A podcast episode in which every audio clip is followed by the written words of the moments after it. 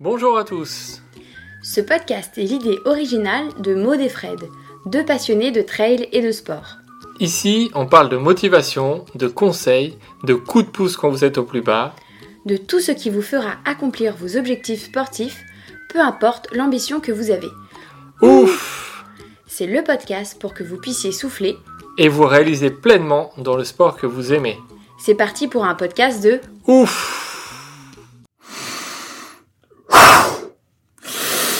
Ouf, c'est fou qu'on a retourné. Le fou, c'est l'original, celui qui s'écarte de la raison.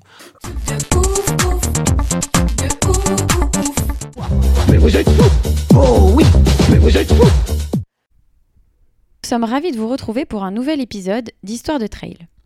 Avant de vous parler de notre nouvelle histoire du trail, on voulait vous rappeler qu'on a lancé une newsletter pour vous prodiguer nos petits conseils en trail, en préparation et en réalisation d'objectifs. Donc si vous voulez recevoir des petits conseils, allez sur ouf.fr, rubrique newsletter. Maintenant, place à l'épisode.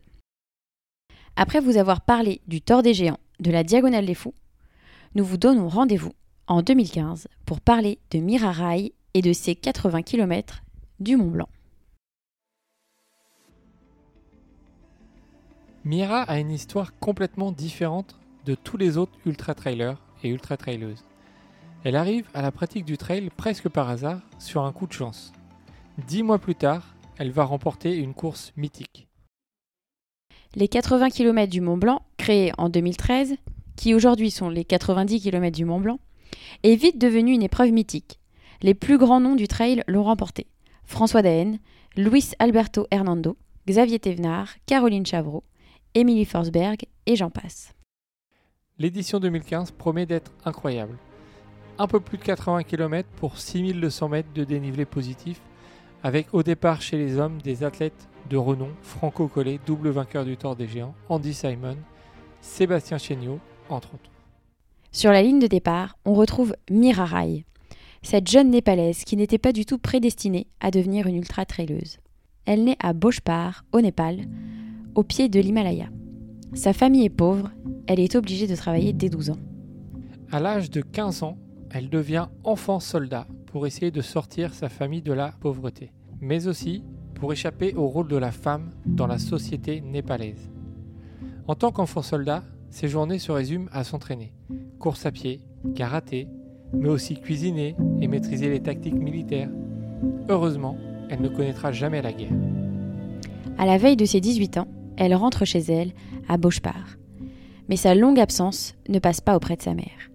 Elle décide donc de rejoindre Katmandou, la capitale népalaise, pour découvrir de nouveaux horizons. Là-bas, la vie est difficile, avec peu d'argent. Mira a seulement le sport comme échappatoire. Et c'est ce qui va lui donner la chance de sa vie. Revenons-en au départ.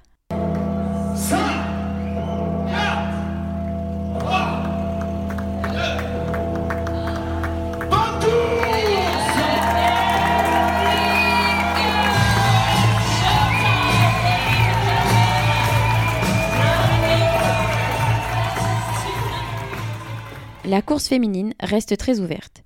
Dès le départ, trois traileuses se démarquent. Anna Comé Pasqua, devant, suivie à 5 minutes de Mirarai et de l'américaine Hilary Allen. Anna aura jusqu'à 12 minutes d'avance sur le duo au kilomètre 55. Mais la course est encore longue. Il commence à faire très chaud sur Chamonix. 40% des participants abandonneront d'ailleurs lors de cette édition. La suite du parcours est encore très technique. Il reste 25 km, tout est encore jouable. C'est dans la montée de Montanvert, au kilomètre 65, que Mirarai va faire la différence, en réalisant le troisième meilleur temps sur ce segment juste derrière les deux premiers hommes.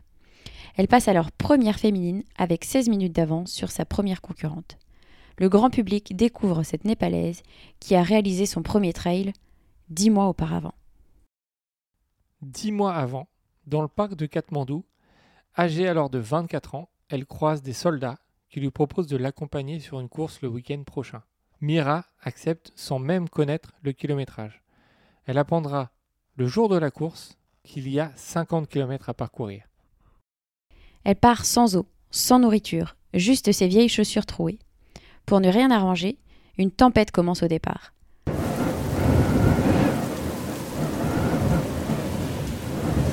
Pourtant, dès le départ, elle a un objectif en tête courir avec les hommes, comme pour mettre un pied de nez au rôle de la femme dans son pays. Au 40e kilomètre, elle est prise de vertige. Un concurrent lui prête de l'argent et elle va s'acheter de quoi se ravitailler. Elle passe la ligne d'arrivée, quelques kilomètres plus loin, et c'est une victoire. Seule femme inscrite et elle s'impose devant tous les hommes. L'organisateur de la course, Richard Ball, décide de l'aider. Il l'envoie en Italie sur un 57 km dans la Serra Ronda. Victoire chez les féminines. 15 jours après, sur les 80 km de l'Ultra Trail d'Egli Roy. Victoire chez les féminines à moins de 50 minutes du premier. De la vallée de l'Himalaya à celle de Chamonix, il n'y a qu'un pas pour Mira. Elle s'impose donc sur les 80 km du Mont Blanc et brandit le drapeau népalais.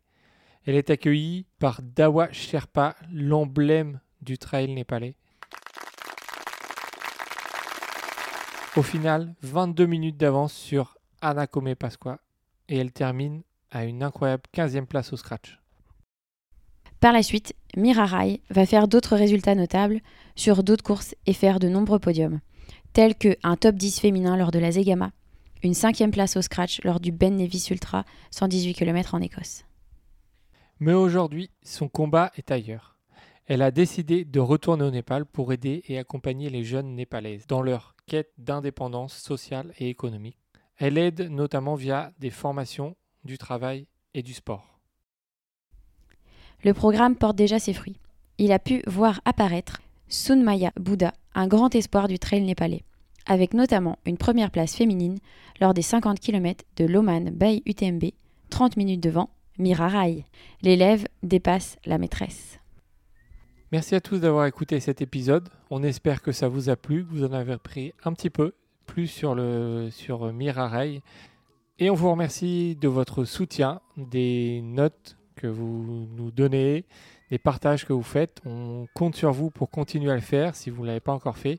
Ça nous aide, ça nous fait grandir, ça nous fait connaître. Et, euh, puis bah, on vous dit à bientôt pour un nouvel épisode.